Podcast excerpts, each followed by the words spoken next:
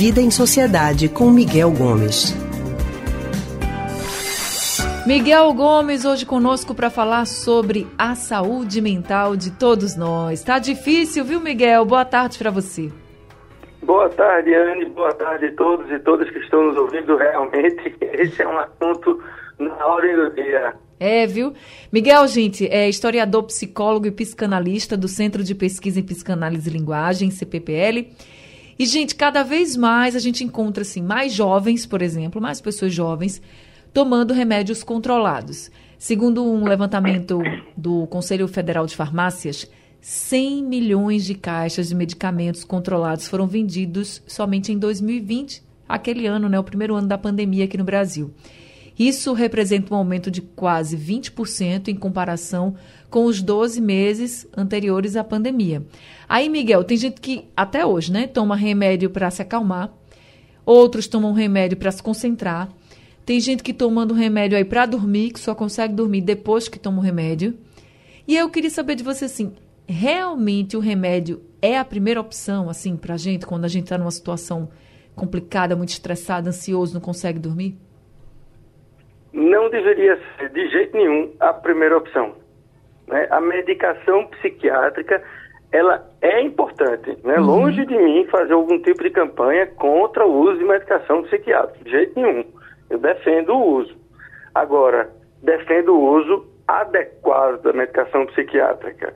O que tem acontecido é um uso muito excessivo. Né? A gente tem é, é uma sociedade adoecida, como você falou, Anne, no uhum. sentido de que a gente não consegue mais atravessar certas situações da vida que são parte da vida. A gente tem uma sociedade que evita frustração. A gente que está em consultório, por exemplo, atendendo crianças e pré-adolescentes, é muito comum a gente encontrar as crianças e os pré-adolescentes reclamando, né, porque a vida tá chata, porque não tem o que fazer, por reclamando de uma série de coisas que são comuns na vida de uma criança, reclamando porque o pai não deixa comer uma determinada coisa, e aí quando isso acontece quer quebrar, quer bater no pai, quer fazer alguma coisa. Uma imensa dificuldade em lidar com a frustração, por exemplo, que é uma coisa que faz parte da vida. Uhum. E essas crianças têm, têm algumas têm tido muita dificuldade. Isso é só um exemplo. E aí o que é que acontece? Em vez da gente buscar uma maneira de fazer com que essa criança perceba que isso faz parte da vida, que se frustrar de alguma forma, não é que a gente deseje que todo mundo fique sendo frustrado o tempo todo, não. Sim. Também não é isso, né? É, mas é que isso faz parte, né? Porque nós somos limitados, nós somos humanos. A gente precisa encarar isso como algo do dia a dia, da vida. Em vez de fazer isso, a gente busca uma solução que é a solução típica da medicina, vamos dizer assim, mais é, é, tradicional. Tradicional em que sentido?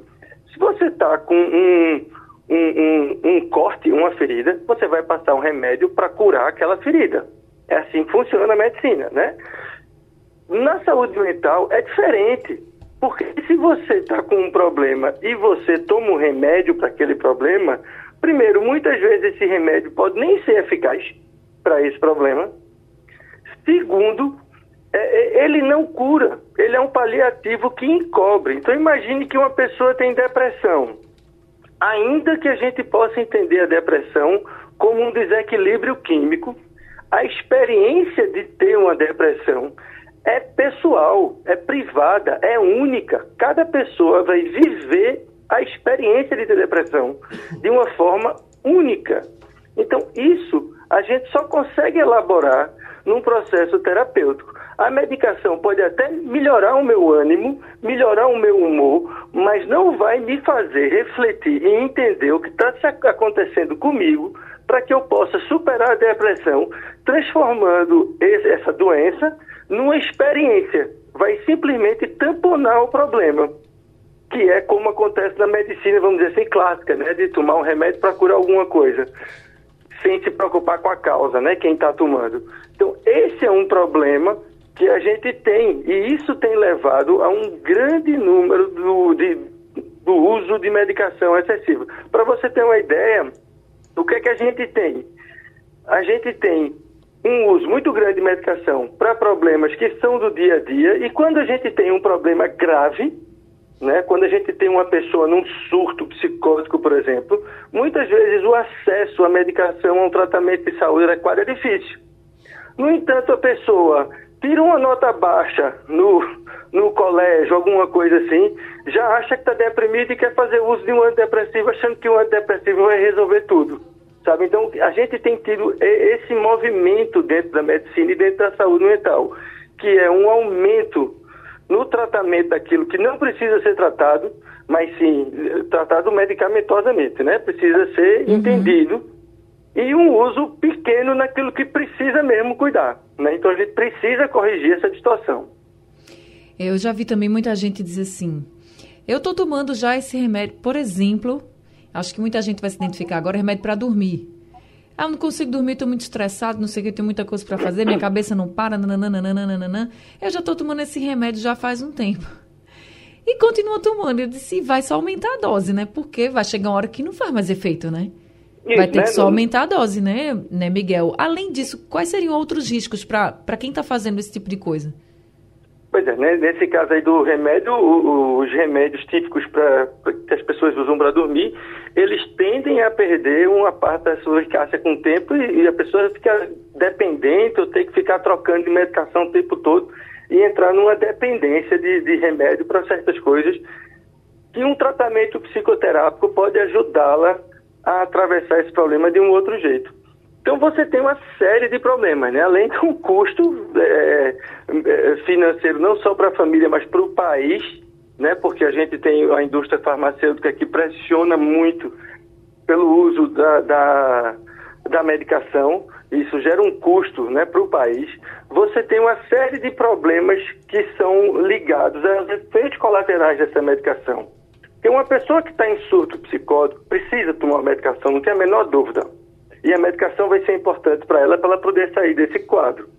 Mas uma pessoa que está passando por um momento difícil na vida e que começa a fazer uso contínuo de um antidepressivo, por exemplo, muitas vezes ela passaria por esse problema difícil, podendo enfrentá-lo de uma outra forma, não o fazendo, entra numa dependência da medicação, dependência no sentido de que mesmo que é, é, o remédio não faça efeito, mas psicologicamente ela acha que se parar de tomar o remédio vai piorar. E esses remédios, por mais eficazes é, e mais bem feitos que eles sejam, eles têm efeitos colaterais. Então a gente começa a ter um problema com a saúde mental, que é uma série de pessoas que começam a apresentar problemas orgânicos né, ligados ao uso excessivo de medicação psiquiátrica que acaba trazendo prejuízo para a saúde maior do que o problema mental que a pessoa tinha que ela poderia enfrentar de uma outra maneira, sabe? Então, assim, você tem pacientes hoje com problema renal, com problema no fígado, por conta da metabolização dessas medicações. Sem falar quando essas medicações são misturadas com outras medicações, com bebida alcoólica, e aí uma série de problemas que vai levando, que muitas vezes é pior do que o, o, problema original, vamos dizer assim, que a pessoa tinha e que poderia ser tratado de uma maneira diferente, que não necessitaria de um uso contínuo e muitas vezes por décadas de uma medicação psiquiátrica. E aí, se o remédio não é o caminho, você já deixou aqui provado por A mais B que não deve ser a primeira opção, que as pessoas têm que ter muito cuidado, e até para quem está nos ouvindo agora e que faz uso de remédios sem indicação, porque a gente sabe que existe qual o caminho que você indica para essas pessoas, Miguel? Você como psicólogo, você como psicanalista. Qual o caminho que você indica para essas pessoas que estão sofrendo, emocionalmente falando, né? Que precisam cuidar da saúde mental, mas que uhum. não, não devem procurar já essa medicação? O que é que elas devem fazer a partir de agora? É, ninguém quer que as pessoas sofram. Né? Uhum. Quando a gente está em sofrimento, a gente vai encontrar um meio de diminuir esse sofrimento.